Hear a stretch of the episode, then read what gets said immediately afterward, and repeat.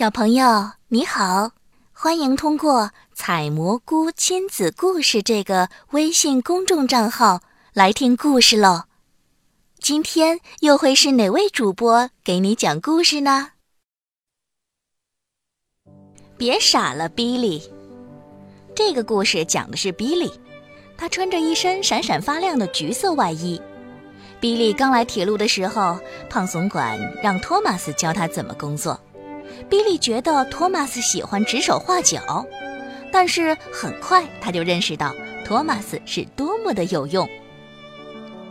一天早上，托马斯来到布兰达汉码头，托马斯兴奋地说：“胖总管让我来接一个新火车。”新火车穿着闪闪发亮的橘色外衣，骄傲地吹了一声口哨，说：“我是比利，我们出发吧。”哦，等等，比利，托马斯说。我们等等胖总管吧，他会给我们安排工作的。胖总管来了，他大声地说：“比利，今天你会很忙的。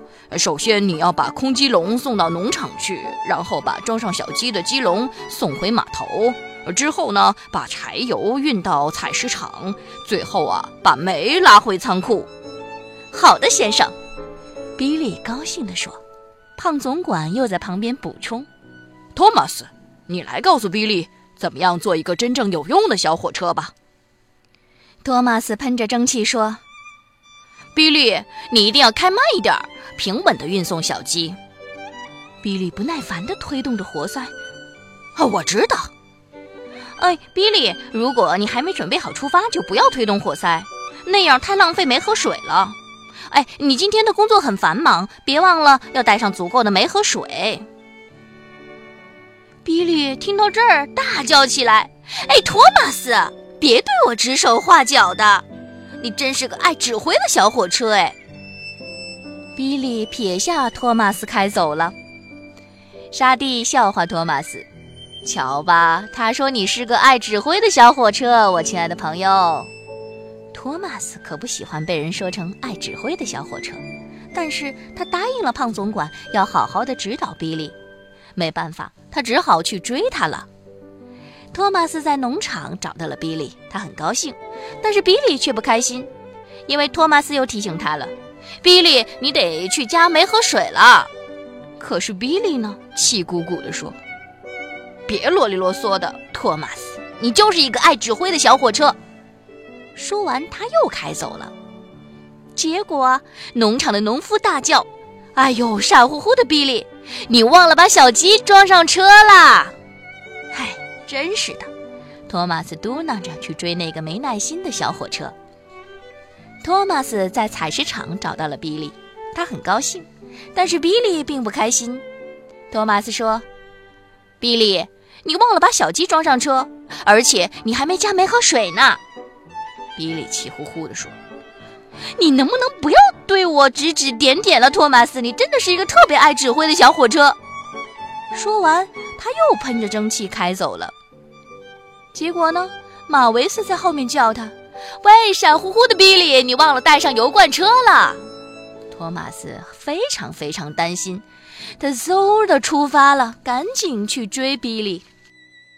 最后，托马斯在仓库找到了比利，他很高兴，但是比利呢？并不开心，比利往后倒车，准备挂上重重的油罐车。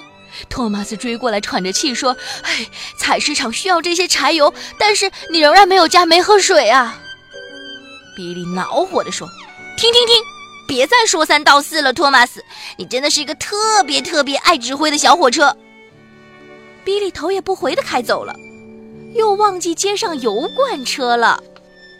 托马斯在煤场找到了比利。比利正在倒车呢，他没有看见，裴西就在他的身后。砰！比利重重地撞上了裴西，裴西倒在漏斗下，从烟囱到踏板，全都被煤埋了起来。裴西生气地说：“小心点，你这个傻乎乎的比利！”哦，比利，比利！托马斯大喊。往漏斗下倒车的时候，一定得小心点。现在呀，你得加煤和水了。这个时候，比利愤怒了：“托马斯，不要再对我发号施令了！你这个爱指挥的小火车！托马斯也很不高兴，他再也不想听到“爱指挥”这个词儿了，一次也不想听。好吧，你爱做什么就做什么去吧，比利。